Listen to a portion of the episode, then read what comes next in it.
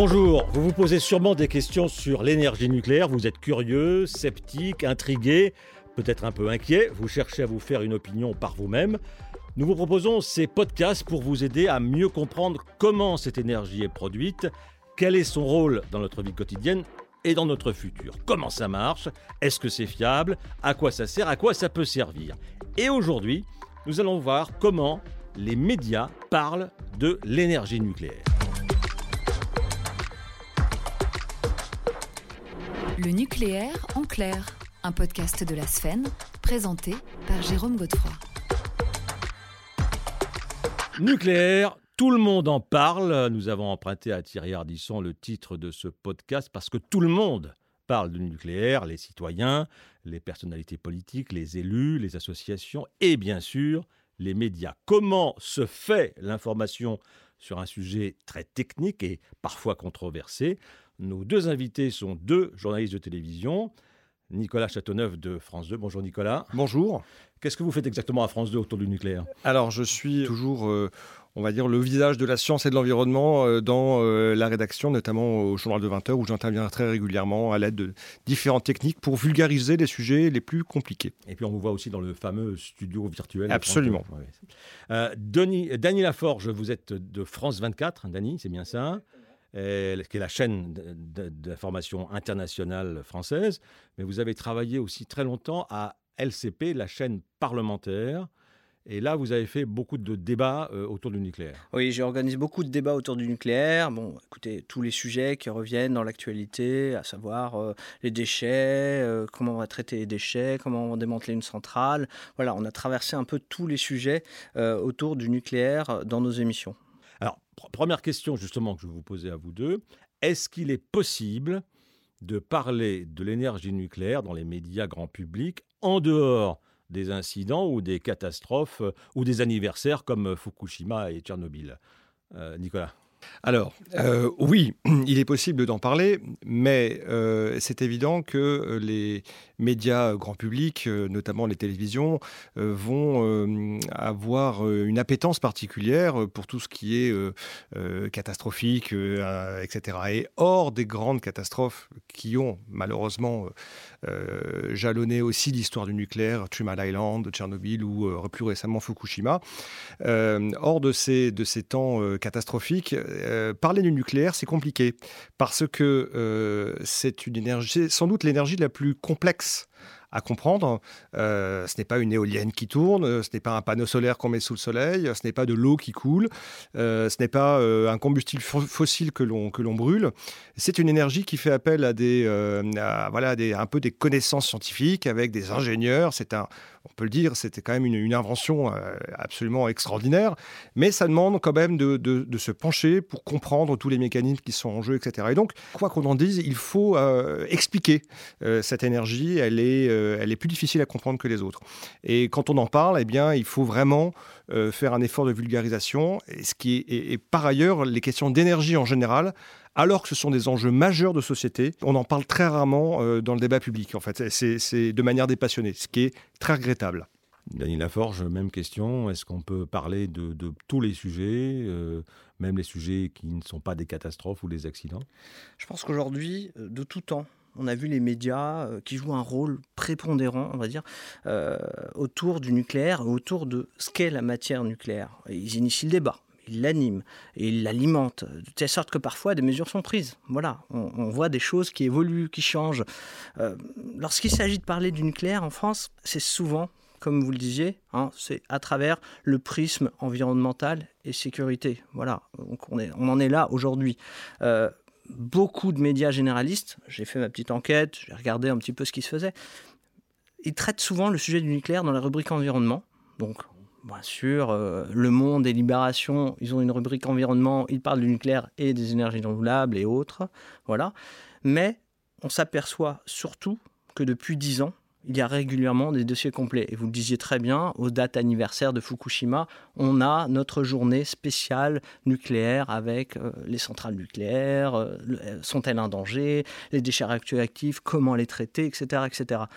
Ces données, une fois que vous les analysez, vous apercevez qu'aujourd'hui, il y a beaucoup de questions qui ont refait surface, notamment le traitement des déchets, comme je le disais, et la sécurité au sein des centrales nucléaires, ce qui nous donne tout simplement un avis sur le nucléaire très négatif pour les Français. Les Français ne voient que ça.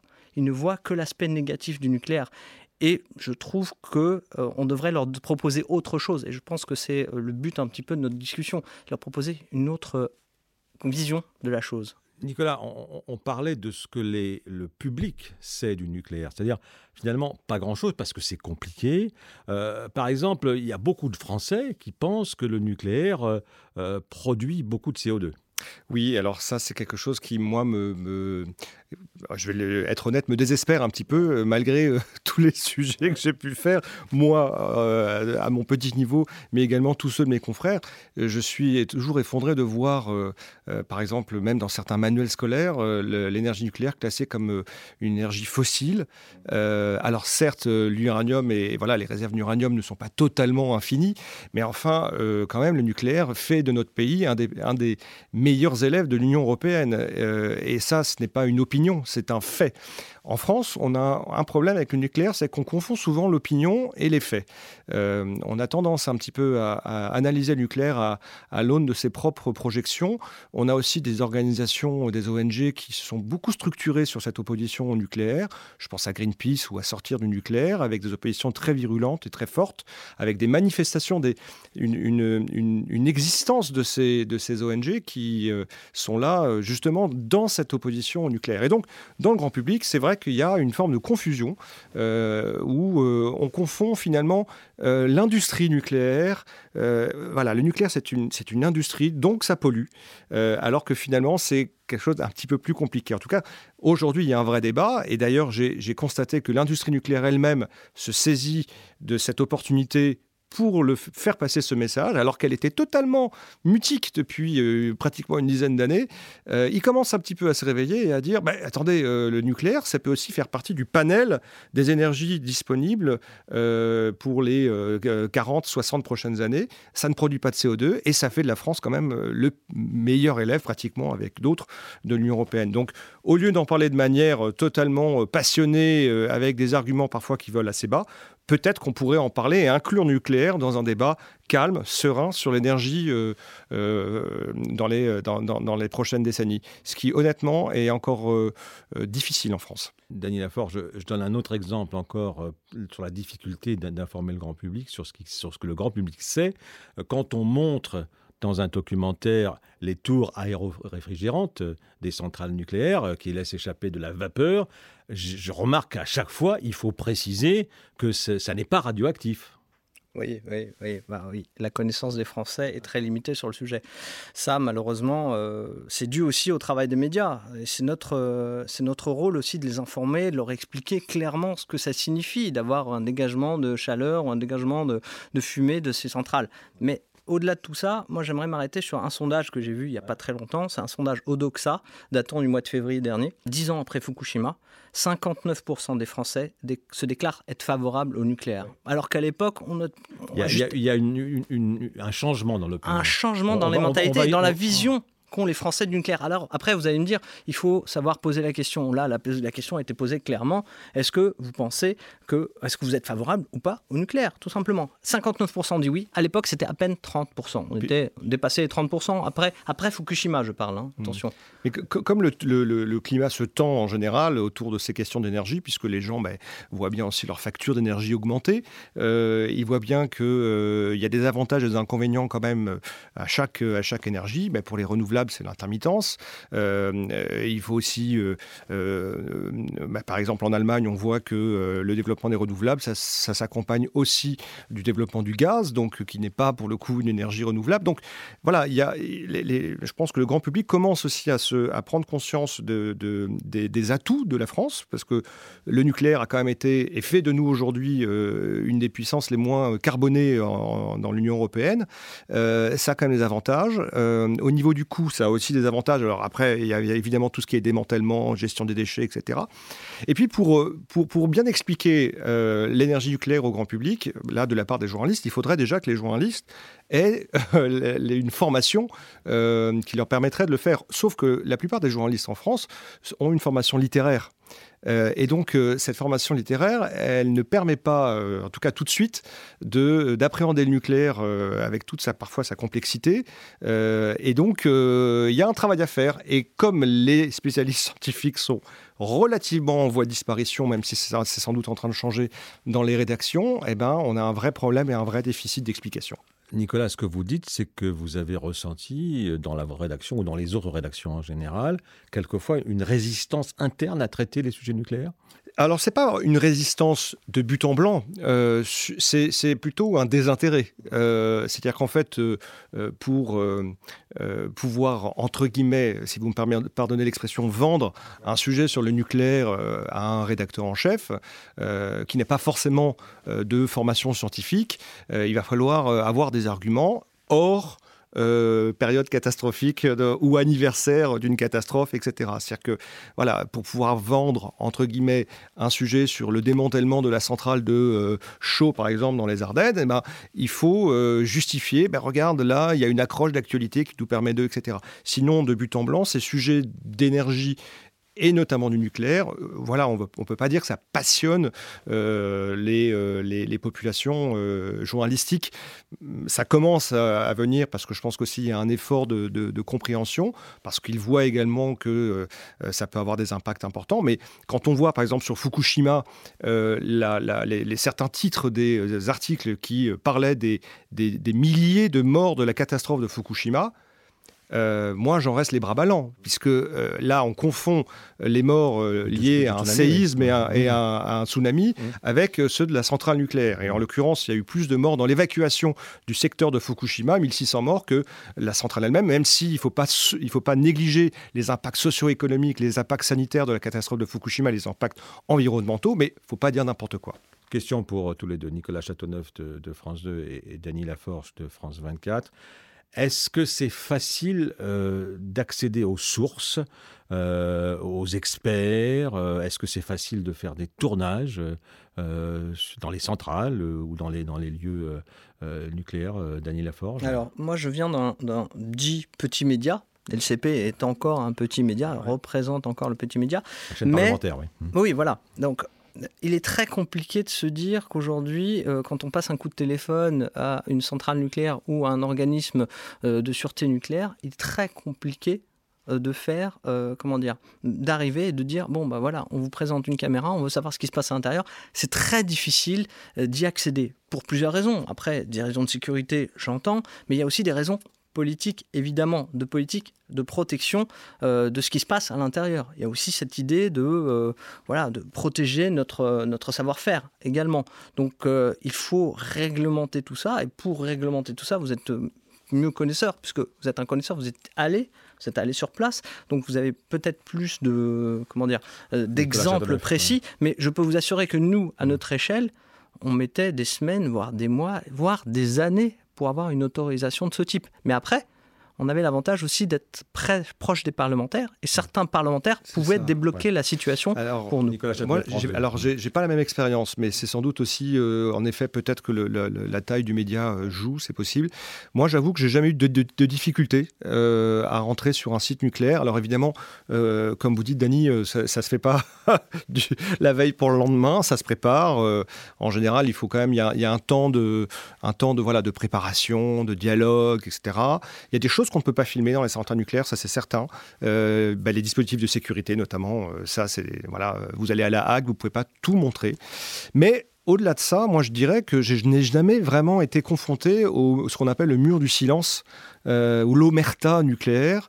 alors c'est sûr qu'il faut voilà, dépioter les rapports de l'ASN, de l'autorité de sûreté nucléaire, ça, demande une certaine expérience, mais en, ayant des bons contacts avec eux, etc., on, on arrive à comprendre les choses. Alors c'est évident que comme c'est parfois assez jargonnant. Il y, a beaucoup de termes techniques. Il y a deux manières de voir les choses. soit on, fait confiance à l'ASN et on se dit, bah, voilà, l'autorité de sûreté nucléaire, et on se dit, bah voilà, il y a, un certain nombre d'incidents tous les ans et, l'autorité de sûreté nucléaire est là et elle rappelle à l'ordre et, on leur fait confiance. il ne pourra pas y arriver quelque chose de grave.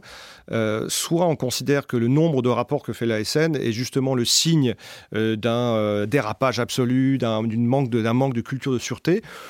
En France, moi j'ai personnellement l'impression que l'ASN fait un gros boulot, un gros travail, euh, et que voilà, il y, a, quand même un contrôle très serré des acteurs du nucléaire en France. C'est l'impression que j'ai en tout cas. Vous faites de, l'information grand public, France 24, France 2, les, grands médias, mais aujourd'hui, les journalistes ne sont plus les seuls détenteurs de l'information. Il y a, les réseaux sociaux qui sont très puissants, qui viennent quelquefois de l'intérieur euh, des institutions nucléaires. Un employé d'une centrale euh, peut très bien faire un tweet et ça devient une information ou un début d'information ou une fausse information, mais ça existe.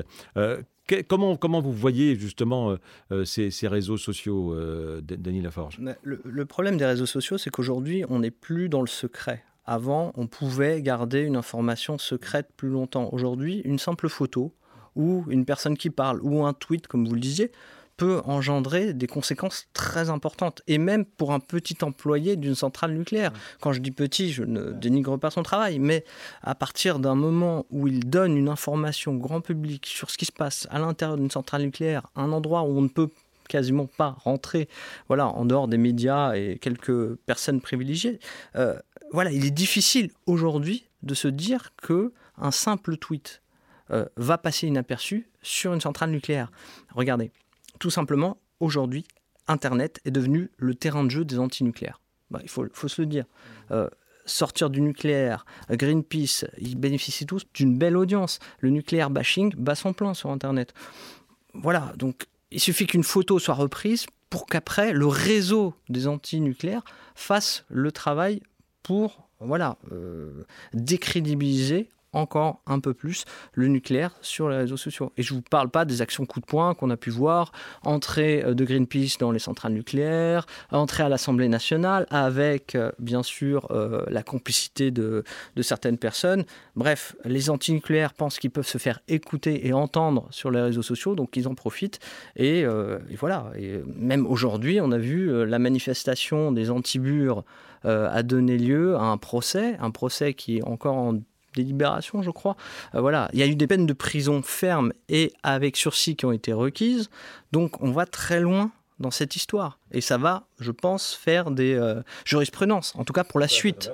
Moi, j'ai l'impression que certains. Ben, par exemple, je prends l'exemple de Greenpeace. Greenpeace, euh, il fut un temps où finalement ils avaient des activités qui étaient assez variées. Euh, le nucléaire faisait partie, on va dire, de leur panel et de leur sujet de, prédilection. Mais euh, ces derniers temps, j'ai vraiment l'impression qu'ils se sont focalisés sur le, sur le nucléaire et que ben, moi, je retiens beaucoup leur, leur, leur, de poing, leurs actions coup de poing. Alors, évidemment, ils vont toujours dire que c'est pour démontrer euh, qu'on peut rentrer sur, sur une centrale, etc. Ce qui, d'ailleurs, euh, en l'occurrence, est, vrai. Il S'ils peuvent le faire, c'est qu'il y a quand même des, questions qui se posent. Mais au-delà de ça, il y a tout un. on a l'impression que finalement, l'argumentaire passe derrière le symbole et que, encore une fois, en France, il est impossible d'avoir un débat posé, constructif, serein sur toutes les formes d'énergie disponibles avec l'héritage dont on dispose. C'est-à-dire que oui, on a un héritage très nucléarisé.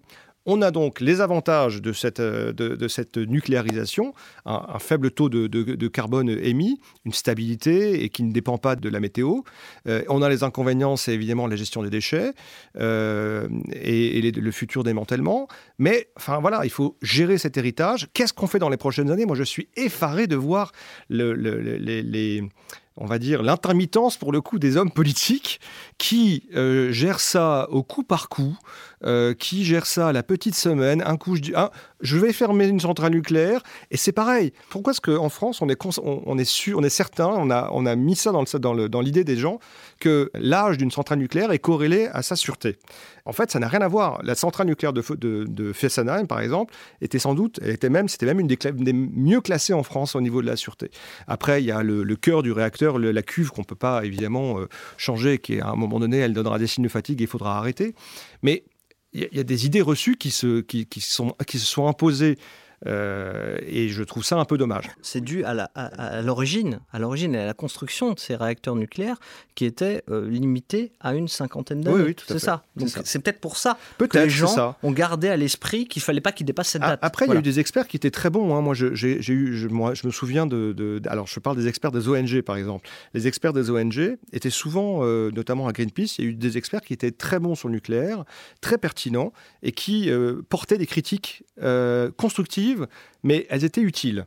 Euh, je trouve que ça se perd un petit peu avec le temps et je trouve que justement on est, on est moins dans la critique constructive aujourd'hui. Il y a des choses à...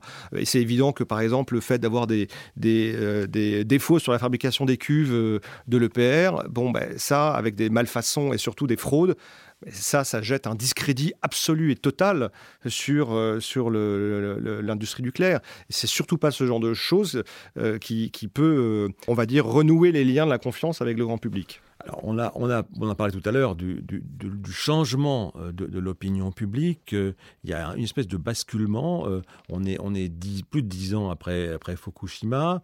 le choc de Fukushima est passé. Et, on a l'impression que, les gens se disent finalement, le nucléaire, c'est pas si mal, ça peut servir. Moi, je vous propose une explication. C'est le, boom de la voiture électrique. Il va falloir avoir de l'électricité de toute façon. Et, et comment avoir l'électricité propre, entre guillemets, l'idée commence à passer que ça pourrait être le nucléaire. Euh, Daniel Laforge? Écoutez, euh, le nucléaire peut être la solution, il est vrai, hein, à court et moyen terme, parce que de toute façon, on n'a que ça aujourd'hui. Euh, aujourd'hui, le, parc électrique français, c'est quoi? C'est 77% de nucléaire, 22% d'énergie renouvelable. Donc vous voyez, le rapport, il est quand même assez clair. On ne peut pas inverser la tendance comme ça. Les Allemands l'ont fait en 10 ans. Ils sont arrivés à 50-50 là. Donc euh, bon, voilà, ils ont réussi, mais ils ont commencé il y a 10 ans. Nous, on a peut-être 10 ans de retard. Après, c'est la volonté, c'est une volonté politique. Vous l'avez dit tout à l'heure. François Hollande est arrivé, il a dit j'arrête Fessenheim. Il a arrêté Fessenheim. Ah, c'est arrivé. C'est Emmanuel Macron qui a arrêté Fessenheim. Oui, mais en l'occurrence, ça a été entamé sous François Hollande. Bref, la décision avait été prise. voilà, la décision a été prise par François Hollande parce qu'il avait un accord avec Martine Aubry, notamment euh, à l'époque. Euh, bref, une fois que vous avez dit ça, Macron, Emmanuel Macron est arrivé et a dit que le nucléaire, il l'a redit à plusieurs reprises, était l'énergie d'avenir. Il l'a dit il l'a dit clairement. Ce, qui est embêtant, c'est qu'on a l'impression qu'au lieu d'avoir un discours rationnel et, en se basant sur des faits, on a plutôt des décisions politiques prises. Voilà, pour le coup, euh, Fessenheim, c'est une décision purement politique. On a pris la plus âgée euh, parce qu'on part du principe, euh, en tout cas, c'est un argument qu'on avance que c'est la, moins sûre. Et puis, je pense qu'Emmanuel Macron, de toute façon, ne voulait pas revenir là-dessus puisque il était, voilà, il avait aussi envie de, s'arrimer une partie des, des, Verts. Mais alors pourquoi est-ce qu'on ne peut pas faire comme les Allemands? Faire petit à petit beaucoup plus de développement durable et en faisant du, des énergies renouvelables, arriver à 50-50 en 2050, puisque c'est le soi-disant la date charnière, on est censé arriver à la neutralité carbone.